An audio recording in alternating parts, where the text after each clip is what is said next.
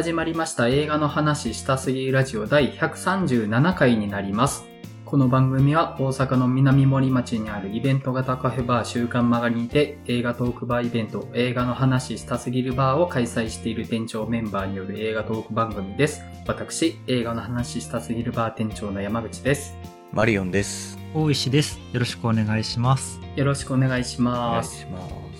はい、えー、今回も前田さん不在なので、3人でやっていけたらと思うんですけども、じゃあまず、近況、マリオンさん、いかがされてました？えーっと、そうですね。映画としては、バーナデット、ママは行方不明っていう映画と、コカインベアを見ました。うんうん。おおはい。はい。っていうのを2本見たのと、あと、あれですね。週刊曲がりの10周年イベントの方で店長もやったりと、まあ3連休は怒涛でしたねっていう感じでした。はいはいはいはい。はいどうでした？週刊曲がりのやつ。そうですね。だいぶカオスでしたね。会場の雰囲気がもう、そうですね。グランドサロン重曹っていう、まあ、キャバレーをこう借りて、まあ、こう各ブースというか、いろんな僕ら以外の新地店長さんの企画も、もういろいろ楽しめるし、みたいな感じで、まあ結構雰囲気とかもめちゃくちゃおしゃれな場所で、ラストナイトイン奏法に出てきそうな場所だなって思いながら見てたんですけど、あキャバレーいいですね。すごくおしゃれな、ね、場所ですごかったんですけど、で、始まりが16時からとかだったので、で、終わりが22時なので、だいぶ長丁場で、長いっすよね、マジで。長丁場でしてね、で、しかも結構ね、最初からお客さん結構人入ってて、うんトータルで多分400人ぐらい来場されてるっぽくて、すどうやらごっすごい。すすごい。なと思って、週刊曲がりっていう場所がこんだけ人を集めるんだなっていうのをちょっとすごいなというふうに思いました。はい。どうでした？あの、映画の話したすぎるバーにはお客さん結構来ていただいた感じでした。まあそうですね、お客さん来ていただいて、まあいつも来てくださる常連の方も来てくださったし、いつもは他の企画のバーの方には行ってるけど初めて来たっていう人もいるし、うんうん。もう全く、もう曲がり自体が初めてで、もう初めて来ましたみたいな人もいるし、みたいな感じでもう、え結構いろんな人とお話しすることができたりとかしまして、あと、東京開催したじゃないですか、バー。はい我々、はいその時に来てくださったお客さんも来てましたよ。ええええびっくりしました、僕も。えーって。まあ、たまたま予定があったので来たって言ってたんですけど、はいはいはいはいびっくりしました。もう、こんな人も来てくださったりとかして、びっくりしました。はい。はい。なるほどなん。ですね。はい。まあでもあの、おばちゃんっていうあの、大阪限定のアイドルとか、おばちゃんたちのね、アイドルとか、あの、終始カラオケ大会が開かれてたりと、あの、めちゃくちゃうるさい環境下だったんですけど、あの、まあ、めちゃくちゃ楽しくお話しさせていただいて、本当に楽しかったんです。はい。はい。週刊曲がりのインスタの方に、店長メンバーの集合写真がアップされてて、あの、ちょっと見たんですけど、あ、こんな雰囲気やったんやと思って。そうですね。はい。僕の方だけちょっとうざせていただいてますけど、はい。前田さんもね、い、たんですけど、前田さん綺麗に隠れて、いるのはいるんですけど、はいはい。あお疲れ様でした、本当に。はい。楽しかったです、でも。はい。で、映画の方なんですけど、はい。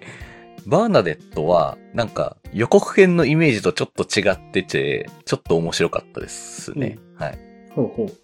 ケイト・ブランシェット主演で、監督がリチャード・リンクレーターで、うんで、なんか予告編見た感じだと、あの、まあなんかこう、家族とのこう関係とか、あとまあ、ママ友とかとの関係に疲れて、もう何もかも嫌になって、えっ、と、南極に旅に出るっていうような映画に見えるんですけど、うんまあ確かに大枠はそういう話っちゃあるんですけど、あれっぽいですよね。ベン・スティラーのライフみたいなああーあ。映画なのかなっていうふうにちょっと思ったんですけど、なんかね、ちょっとそう、まあその要素もあるんですけど、なんかそこじゃないところの方が大事っぽい感じがちょっとするみたいな映画で、うんうんうん。この主人公のバーナデ、バーナデット・フォックスさんって言うんですけど、まあ彼女はなんかね、結構エキセントリックなキャラクターなんですよ、そもそもなんか。うん普段からなんかちょっと変な感じというか言動がというか変わり者だなっていう感じがしてて、で、天才建築家らしいんですよ。もともと。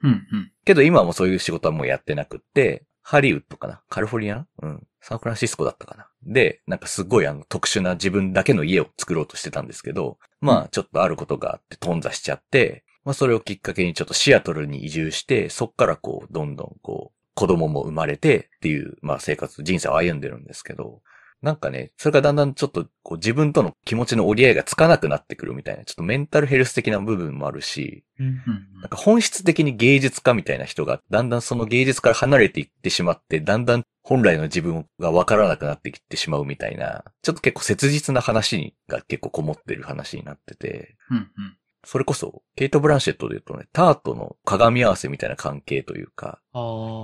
もうパワフルな、もう芸術家。一人はそのパワフルに自分の芸術家としてのキャリアを歩めたけど、片方はそれが歩めなかった人みたいな。うんいうちょっとまあ鏡合わせみたいな風にこう連続で見るとなるようなタイプ映画だなという風にはちょっと思いながら見てて、うん。なんかその結構、実は結構彼女のその切実な部分っていうのが結構大切な映画なんじゃないかなっていう風に思うような映画で、うんうんなんかそのなんか旅に出てなんか人生変わったぜ、あはみたいな映画ではちょっとないようにも思えるっていう感じの不思議な味わいのある映画で、ちょっと面白かったですね。はい。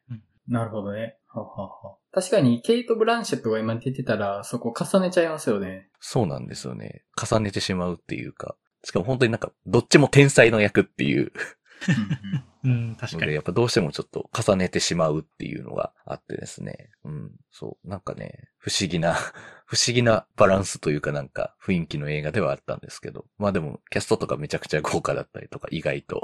うん。ローレンス・フィッシュバーンとかなんか出てくるんだとか、いろいろ面白かったですけど、はい。うん。まあちょっと、もう結構公開からちょっと経っちゃってるかもしれないですけど、これが配信されてる頃には公開規模とかだいぶ減っちゃってるかもしれないですけど、でも結構面白い映画だったなというふうに思いました。はい。なるほど。で、コカインベアは、まあ、めっちゃおもろかったっすよね。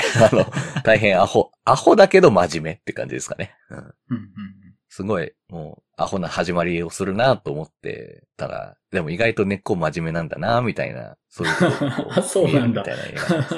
そうなんです。実は根っこ真面目なんですよ、この映画。うん。しっかり作ってんなっていう、丁寧に群像劇展開していくなみたいな、ちょっとなんか、え一発ネタじゃないぞっていうぐらい、結構出来は結構いい方のタイプの映画で。ええ 意外。意外でしょう。もうなんか、なんなら、いやもう普通に楽しかったんですけど、なんならもっと弾けてもいいのにってぐらいなんですけど、まあまあまあ。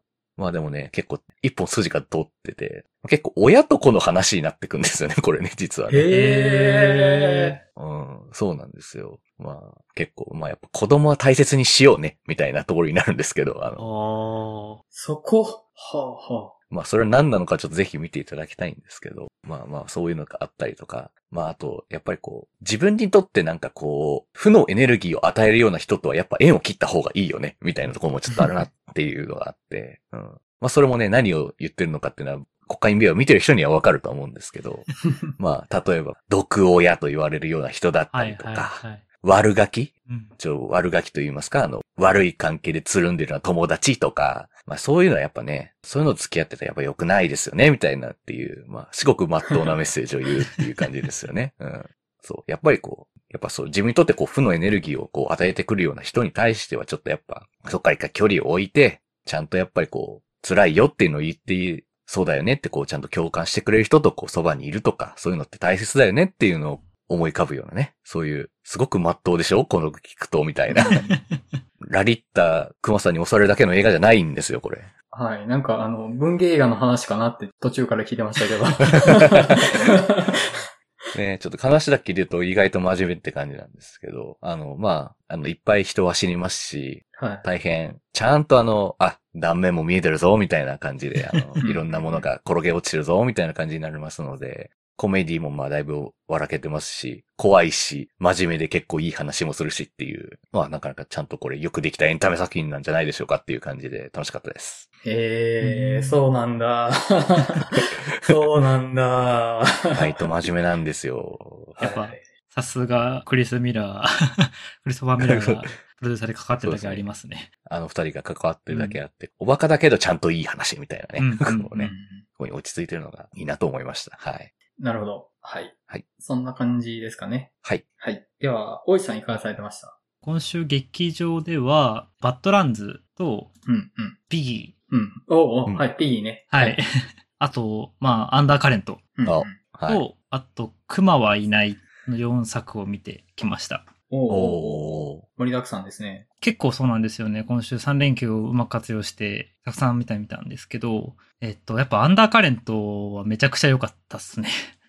ねうんうんよかったですよね、もう。すごく良かった。なんか、ちょっと、最初そのラストの終わり方に若干消化不良感も自分の中ではあったんですけど、うん。ただなんか、今泉作品のその渋みというか、ある種の苦味みたいなものってこれだったよな、そういえばってことをちょっと思い出すような感じが久しぶりにあって、うん。なんか、ここ最近、その街の上でもそうですし、あの頃とかもそうですけど、今泉作品で結構こう、スルッと飲み込めるテイストのものって多かったイメージが自分の中ではあるんですけど、うん。それこそ愛がなんだとかその前のサットティーだとかって結構、え、どうこれは飲み込めばいいんだろうみたいな、ちょっと苦味というか、そういうものもなんか含んだ作品は割とあの方は撮られてる人だよな、そういえばってことをちょっと改めて思い出した感じがして、うん。うん。なんかそれがすごい良かったですね。うん。なるほど。いや、よかったですよね、やっぱね、っていうあんま僕は喋らなかったんですけど、あの時は。ううんん。でも、ちょっとびっく、あーあんま言わない方がいいな、やっぱり今。やっぱ言わない方がいいな。なんか喋りたくなっちゃうけど。ちょっとね、取り上げる可能性は残しといてもいいかなとはうんそう思っですよね。てて、うんうんうんうん。試験ですけど、僕この番組の今泉力也監督作品会は、いい回が多いと思ってるんです、僕的に。いい回が多い。で喋ってて、あの、手応えがというかうん、楽しかった回が多いうん。っていう感じがあって、やっぱあの、コミュニケーションにまつわる映画だからこそうん、喋ることで膨らむ感があって。街の上でと窓辺にて話しましたけど、この番組で。どっちも僕いい話できたなっていう記憶があるんですよね。今回もいいんじゃないかなっていう、まあ、候補には入れておきたいかなとは思ってるんですけど。いや、ぜひぜひ、この番組で取り上げて深く喋りたい要素盛りだくさんの作品だったので、うん。うん。なんかテーマにしていただけたらすごい嬉しいなっていう感じですね。そうですね。うん。はい。ちょっとまた決めましょはい。で、あとは、そうだな。バッドランズが意外と良かったんですよ。う。はあ、はあはあ、うん。その大阪が舞台、まあ大阪のなんなら西成がおそらく舞台なんですが、うん。うん。まあ、一時期関西にいた人間としても、あまりにも流暢な関西弁すぎて結構聞き取れないんですよ。うん。なんなら日本語字幕版が公開されてるぐらいなんで。ええただ、なんかそれもあってそのグループ感というか、生感というか、はあ、はあはあ、その関西弁ならでは出てくる温度感みたいなものが結構この映画全体のそのテイストをうまく出してる感じがあって、お話全体としては結構ハードボイルドなその詐欺師の兄弟二人がある種そのひょんなことからその自分たちを雇ってくれてる親玉を、うん。えっと、まあ殺してしまうってところから物語は動いていく話になっていくんですけど、すごいこう、テンポ感、ハードボイルドな感じもあり、テンポ感もあり、まあ、そしてちょっと最後の方はスカッとこう、気持ちのよく終わり、気持ちのいい終わり方をするっていうのもあって、なんかエンタメ作品としてすごい優れたバランスだなっていうのは思いましたね。うん。うん、うん。であとうん昨今の方が、おじさん、いいおじさんが出ることが多いって、あの、マリオンさんもおっしゃってましたけど、あ本作はとにかく宇崎竜道がいいです。あ。ああ、宇崎竜道がいいんや。そうなんですよ。めちゃくちゃいい宇崎竜道見れます。いや、なんか結構、横剣のイメージですけど、結構なんか、コテコテななんかヤバスめのヤクザっぽい感じの役で出てんのかなみたいな風に見えてたんですけど、うんうん、うん今。回の、どんな感じなんやろうなっていう。なんかそれこそちょっと一癖あるキャラクターではあるんですけど、こう認知症を抱えてるんですよ。はほう、で、もともとは、えっと、めちゃくちゃゴリゴリのヤクザだったんだけど、年老いてきて引退して、で、詐欺師の、まあ、手伝いみたいなものことをしていた。んだけど、もうそれもだんだん記憶というものが曖昧になってきちゃって、で、今は、うんえっと、西成の、なんていうかな、すごい貧乏長屋みたいなところで、うんみんなの真ん中にいるんだけど、基本的にはボケてるおじいちゃんみたいな感じの役なんですね。うん。で、安藤桜が主人公なんですけど、その安藤桜の、まあ、育ての親的な感じなんですよ。その、お仕事面での。うん。だから、あの、生涯最後に俺が花咲かしてやるよ、みたいな、そんな感じもあって、うん。そのなんかバディ感とか、うん、なんか、めっちゃ頼れる人って感じ。しかも、義理がたいし、うん人情厚いし、みたいな。うん。なるほど。そうなんですよね。だから、なんだろう。ジョン・ウィックとは違うレベルで、義理深い殺し屋みたいな感じ。でも、無敵のじいさんみたいな。それがすごい良かったですね。結構この映画にドライブかけてる感じがあって。ええそれ実写でやってるんですね。れそうはなんですよ。結構漫画的なバランスのキャラに聞いてる限りだと思えるんですけど。うんうんうん。うん。なるほどね。ほうほほそうなんですよ。だから多分その実写でなんとかそのうまくいっているところっていうのは、おそらくそのさっき言った流暢すぎる関西弁というか、うんその会話の流れがとにかく作り物じゃない速さなんですね。うんうん。ああ、原田正人の監督作品って大体そんなんなんですよね、うんうん確かに。うんうんうん何言ってるかマジで聞こえないんですよね。あの、どんな映画でも毎回思うんですけど。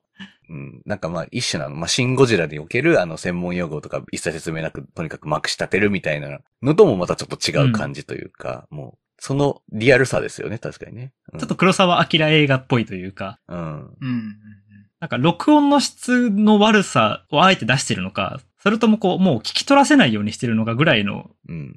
まあ、ある種なって生感なんですけど、うん。うん。なんかその絶妙な、非常にもう作品に出てくるキャラクターみんなめちゃくちゃ漫画チックというか、すごいデフォルメ化されてはいるんですけど、本当にその喋りと演技だけで、その、ここまでリアリズム保てんだなっていうのは結構面白いなって思いましたね。うんええなるほどなそれ面白いバランスの調整の仕方ですね。キャラクターの造形自体はすごいカリカチャされてるのに、セリフの表現の仕方とかが生っぽい感じなことでリアリズムがあるみたいなことですよね、それまさにまさに、そういうことです。ああ、その、わかりやすく何が起きてるか何を考えてるとかを、ちゃんと聞こえるように喋る漫画的な感じじゃなくってっていう、おー面白い落としどころな感じがします。聞いてる限りだと。うん。なるほど。まあ、たまにそのリアル感を飛び越えてお前どんなキャラやねんみたいなのも出てくるんですけどね、原田さんは。そうですよね。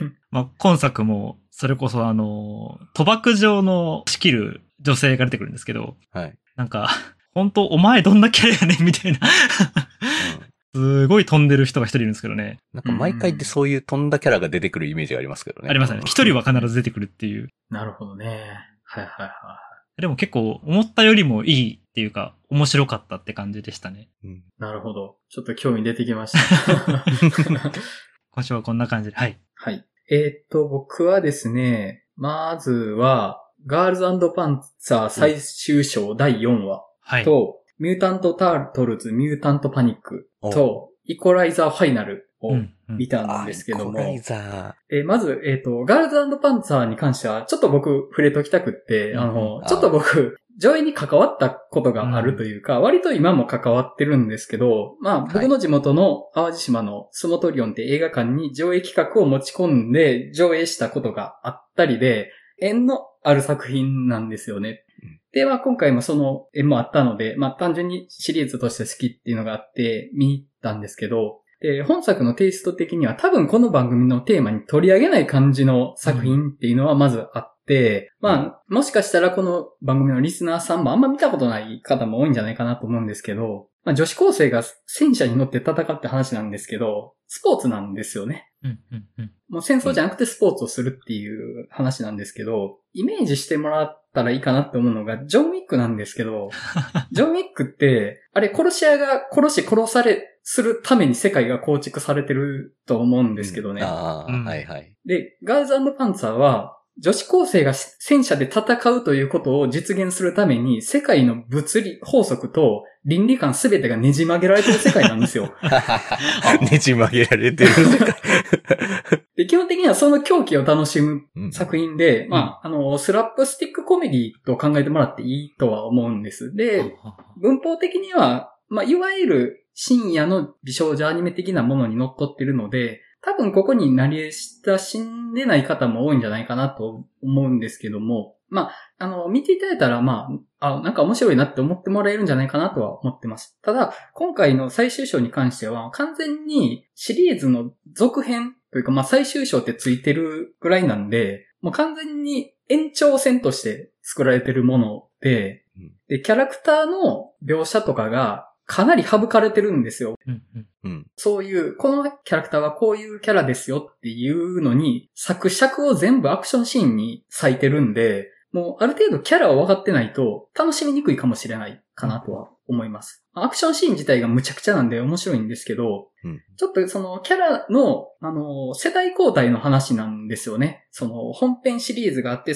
あその後劇場版があって、その後の世代交代の世代、次世代への交代のシリーズなので、うんうん。うん分かってないとそもそもそのドラマ性が何かっていうのが把握しにくいので、まあこの最終章のシリーズから入るというよりは、やっぱり劇場版を一回見ていただいたらいいかなと思うんですけど、もう劇場版は本当にエッセンスがギュギュギュギュに詰まってるんです。で、うんまあ、これで、あ、おもろいなと思ってもらったらテレビシリーズ見てもらったらいいと思いますし、もしかしたら合う合わないっていうのが明確に出るかもしれないんで、そこで、あ、じゃあ、ノットフォーミーかなっていう風に判断してもらってもいいかなと思うので、まあ、ちょっとここでそういう風に紹介させてもらったんですけど、あと、ミュータント・タルトルズ・ミュータント・パニックね、これ、ちょっとした傑作じゃないかなと思ったんですけど、あの、全体的にレベルが高いというか、うん。ヒーローものとして、あと、はみ出し物、ものとして、はいあ。と、ティーンエイジャーものとして、でどの切り口からも9大点以上の出来になってて、で、総合的にはめちゃめちゃレベルの高い一作になってると思うんですけど、で、特に、ティーンエイジャーものとしての魅力がすごく詰まってる作うんうんう品。あはい。で、ポップカルチャーの引用の仕方が、本当にナード感。これ、大石さんもおっしゃってたんですけど、めちゃめちゃナード感があって、で、そこがね、非常に親しみを感じて見れるというか、その、いろんなヒーローものとか、コミックとかにも触れていくんですけど、もうちょっとメタ入っちゃうんですよね。やりすぎると。あ。うん。そうですね。うん。あの、そこを踏み込んでるっていうのが面白いというか、もうそのヒーローものの文脈とかって、もう絶対タートルズも歴史に関わってるから、その、君たちも文脈の1ページですけどっていう、ちょっと突っ込んじゃうんですよね。でもそこが楽しく見れるというか、これ、あの、MCU でもよくある感じだと思うんですけど、MCU の世界って、あ、DC あるやん、みたいな。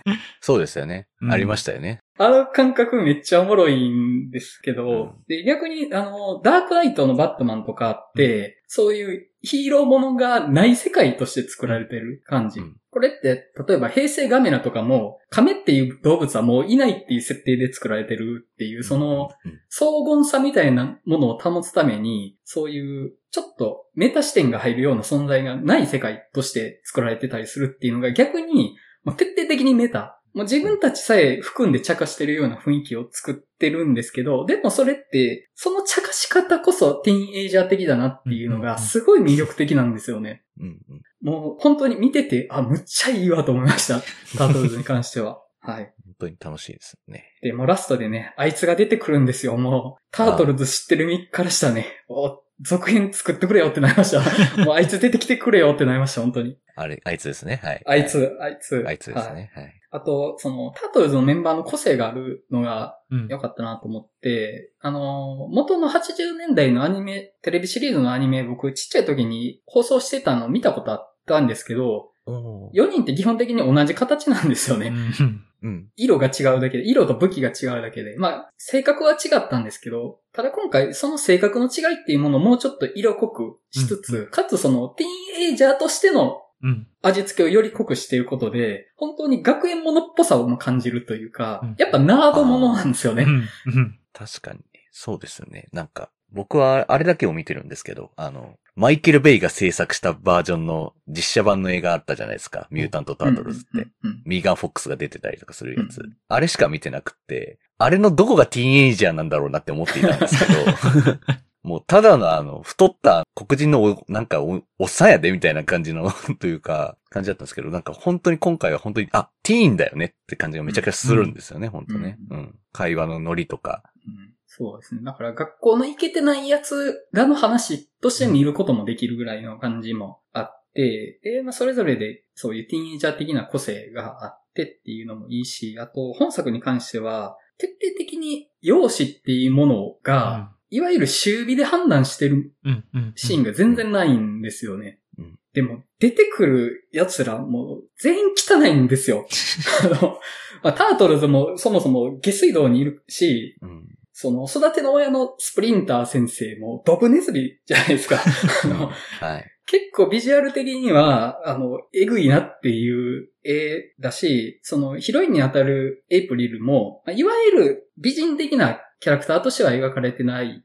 ですけど、あそこが価値じゃないよっていうのを徹底的に押し出してて、で、それは本作の美術方面にも関係してるように感じるんですけど、その、スパイダーバースっぽいコミックテイストあるんですけど、今回かなりラフだし、かなりダーティーなペイントのうん。うん。うんうん。絵感があるんですよね。かなり汚してる感じというか、綺麗に描いてないえー、みたいな。で、そのラフな感じ、ダーティーな感じが、その作品世界観と合ってて、そこもむちゃくちゃ良かったです、本当に。うんうんはい。いや、本当に広いものというか、あ、評判通りめっちゃ良かったなっていうところだったのと、ごめんなさい、あの、一番熱量高いのが、イコライザーファイナルなんですけど、おむーちゃくちゃ良かったです、本当に。ええむちゃくちゃ良かった。ちょっと見逃してると思ってたんですよ。イコライザー見たいですよ、それは。いや、あのー最高傑作かなと思います。シリーズ。。もう、マジですか？僕的に。はい。マジですか？とは思ってるんですけど、あの、意見の差はあると思うんですけど、で、正直僕そこまで熱量高いシリーズじゃなかったんですけど、うんちょっと今回見てめちゃくちゃ良くって、うんで、ジョン・ウィックシリーズと比較されることが多いシリーズだと思うんですけど、うん明確に路線分かれてるとは思うんですけど、ジョン・ウィックって本当に主人公の人格面はもう空虚なものとして描いて、もうアクションシーンを徹底的に練りに練ってるシリーズだと思うんですけど、イコライザーシリーズはむしろその主人公のロバート・マッコールさんの内面が面白いと思うんです、僕は。うんうん。あの、病んでるんですよ、あの人。うん本当に。で、善人なんですけど、うんその人の闇が本当に滲み出てるんですよ。うん。で、そこはもう、虚無であるジョン・ウィックとは全然違うところで、うんその、善人足らんとしてるけど、めちゃめちゃ闇が滲み出てるし、あとめちゃくちゃ嫌な人なんですよね。あの 悪人に対してはめちゃくちゃサディスティックなんですけど、うん。そこがまたジョン・ウィックとの差別化になってて、ジョン・ウィックってひたすら無機的にいかに面白く人を殺すかっていうアクションの部分に要素を盛り込んでるんですけど、うん本作やっぱ、その嫌な奴を殺すっていうことのカタルシスがむちゃくちゃあるシリーズで、本作多分シリーズで一番嫌な奴らなんですよ、本当に。えもう、え見てて腹渡煮えくり返るぐらいカス野郎なんですよ、本当に。おおこのシリーズこんなに悪い奴ら出てたっけっていうぐらい、本当にめちゃくちゃ悪い奴らなんですけど、やっぱそこに対して、無感情に善悪関係なく殺していくジョン・ウィック的なものじゃなく、やっぱりそこに憎悪というか、てめえらなんて生きてちゃダメなんだぞっていう怨念を込めて、うんマッコールさんが殺していくわけなんですけど、やっぱそこがね、あの、どうしても盛り上がってしまう。あのカス野郎どもがぶち殺されるっていうのが気持ちよすぎて、本当に、あの、で、同時に、マッコールさんの闇っていう部分も、より掘り下げてるんです、シリーズでも随一に。うん。で、それは、もう冒頭のシークエンスから、もう、見たらわかるんですけど、この人病んでるわっていう。この人自分がしてきた所業に呪われてるわっていうのが、ビンビンに伝わってくるんですけど、で、それを、あの、オープニングが終わってからの本編のパートに入るのが、イタリアの田舎町みたいなとこなんですけど、すごいキリスト教が経験な港町みたいなところで、至るところにその十字架であるとか、教会とか、あとマリア像とか、まあ、キリストのモチーフとか散りばめられてるような場所で、本当にマッコールさんの罪が許されるための場所なんですよ。で、そこで、どう彼が過ごしていくかっていうのがね、本当味わい深くって、もう、寝たらぶち上がります、本当に。ぶち上がります。ええそっか、そこまでとは思ってなかったので。いや、むちゃくちゃおもろかったです、本当に。へーすごい。。で、また、暴力放射が今までで一番きついと思います。うん。うん。それは、相手側が犠牲者に対して行う暴力もそうだし、マッコールさんが敵に対して行う暴力も今までで一番エグいと思うんですけど、そこもテーマに合ってるんですよね。うん。もう暴力のせいで病んでしまった人がなんで病むかってこんなひどいことしてるからですよっていうのが分かってるんですよ。でもやるんです、彼は。なぜなら、潔癖症だから。なあ。あの、むちゃくちゃ面白いです。こういうジャンル的なものが好きだったらもう必見だと思いますし、完成度高いと思います。うん。本当に。うんうんうんそこは見て間違いないかなっていうふうに思いました。っていう感じですね。はい。はいちょっとごめんなさい。あの、最近熱量高い作品が多くて。いいですね。いいことですよね。うん。でまた、ジョン・ウィックとイコライザーがペアでっていうのは、まあ、あまさかこの2作そこまで自分の中で大きくなるとはって思ってなかったんですけど、めっちゃ熱量高かったですね。はい。では、テーマトーク入っていきたいと思います。